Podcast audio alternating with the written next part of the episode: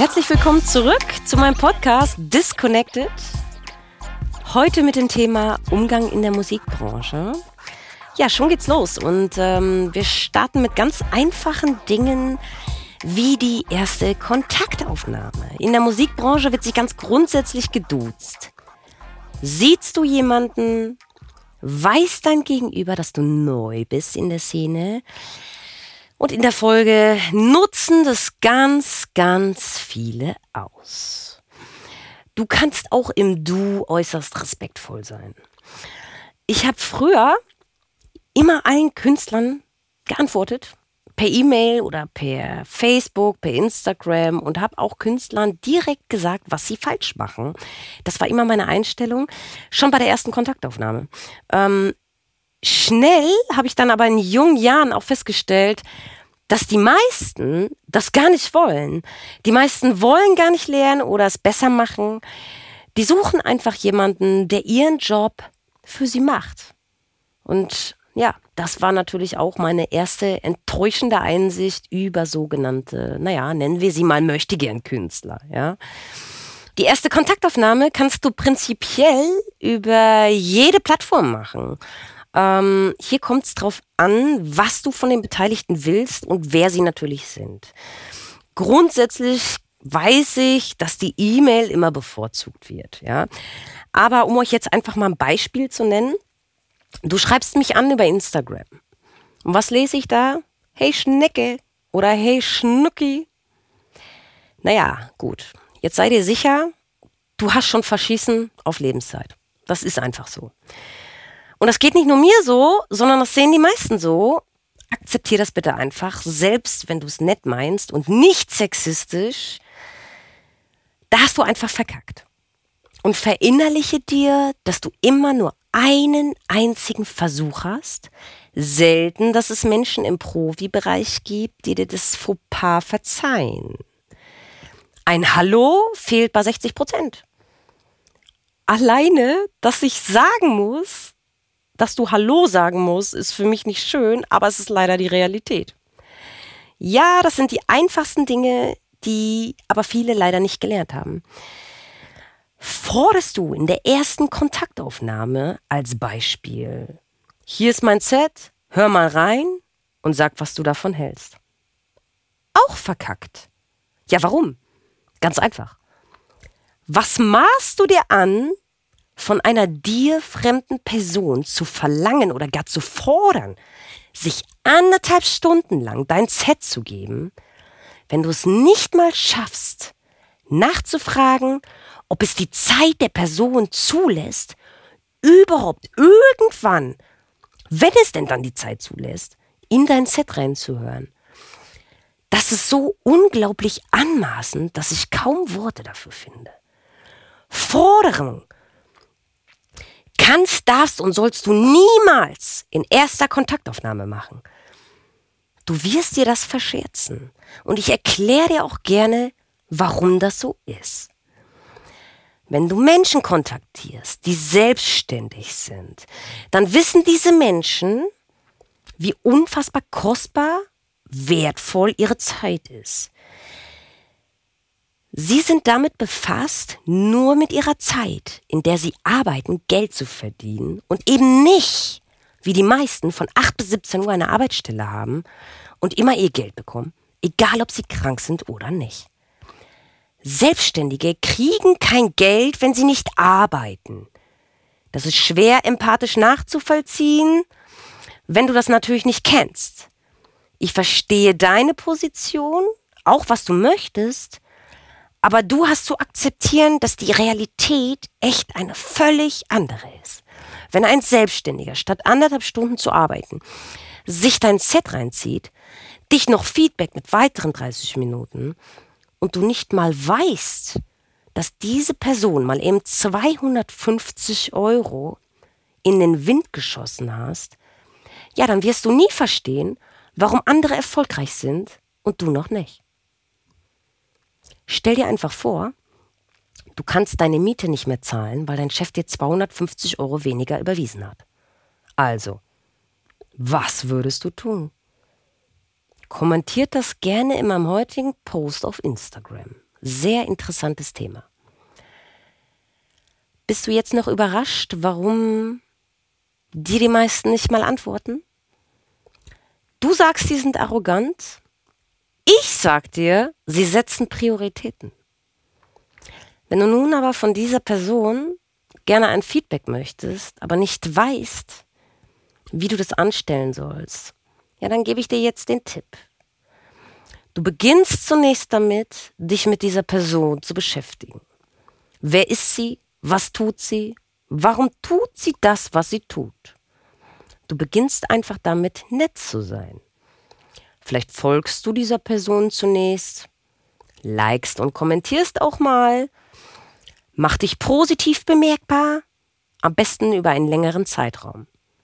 Wie lange? Ich bin mir ganz sicher, das findest du selbst raus. Ach so, das ist dir jetzt zu viel Arbeit. Dann wird's nichts werden. Sorry about that.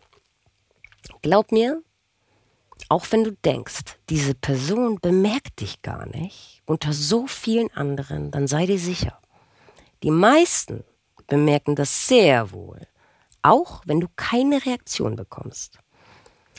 Machen wir mal weiter. Falle nicht mit der Tür ins Haus.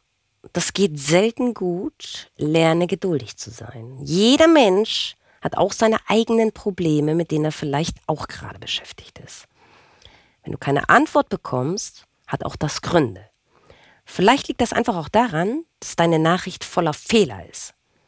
Jemand aus der Branche liest es doch und sieht, okay, derjenige hat sich keine Mühe gegeben. Warum sollte ich das also tun? Die meisten denken so. Also nimm das einfach so hin. Es gibt Hilfsmittel wie ein Duden, Kollegen, Freunde, die du fragen kannst, gerade bei der Grammatik. Ach so, das ist ja auch zu viel Arbeit. Dann wird es nichts werden, tut mir leid. Ein Teil der Branche reagiert erst nach einiger Zeit aus den Gründen, die ich dir bereits sagte. Einige denken sich auch, wie lange bleibt er da, um sein Feedback zu bekommen oder ein Gespräch? Wie hartnäckig bist du, um zu bekommen, was du willst? Glaub mir, ich kenne viele mit dieser Einstellung. Also ist wieder Geduld gefragt. Gibst du sofort auf? Dann bist du eh zu schwach und es nicht der Zeit wert. Das ist der Hintergrund. Stellen wir uns die Situation vor, du hast es geschafft, und du kriegst eine Antwort über Facebook, Insta oder ähnlichen Plattformen. Was tun die meisten von euch? Sie reagieren sofort aus Respekt. Ja, das ist auch okay so. Jetzt hast du deine Antwort bekommen oder eine Frage, du antwortest zurück. Naja, jetzt hast du gleich Blut geleckt und fällst mit der Tür ins Haus. Weil du meinst, jetzt ist deine Chance. Falsch. Die Person antwortet dir, du reißt sofort an der ganzen Hand, anstatt Schritt für Schritt weiterzumachen. Also wirst du in den meisten Fällen auch nichts weiter von dieser Person hören. Vielleicht kennst du diese Situation sogar. Hoffentlich geht dir gerade ein Licht auf. Deshalb sage ich es euch, ob es dir nun gefällt oder nicht, das ist die Realität. Weiter geht's mit Vorwürfen. Du schreibst jemanden an, von dem du etwas möchtest. Sei es ein Set, ein Songfeedback, ein Release, was auch immer.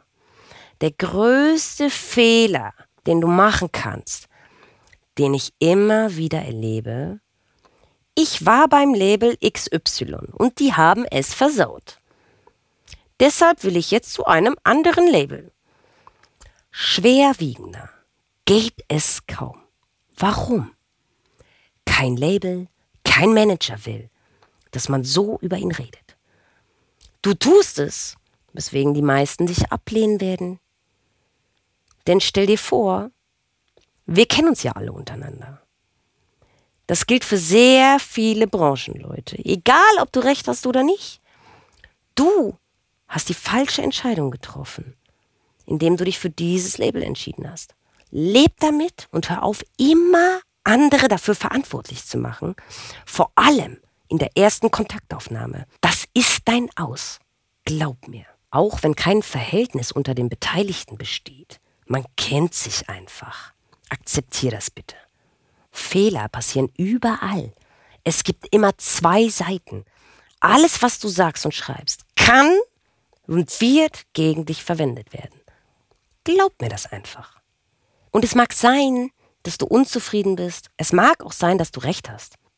Aber lass die alten Kamellen Kamellen sein und konzentriere dich in deinem Text darauf, was du jetzt besser machen willst, was du dir wünschst, was deine Ziele sind und dass du sie leider noch nicht erreichen konntest.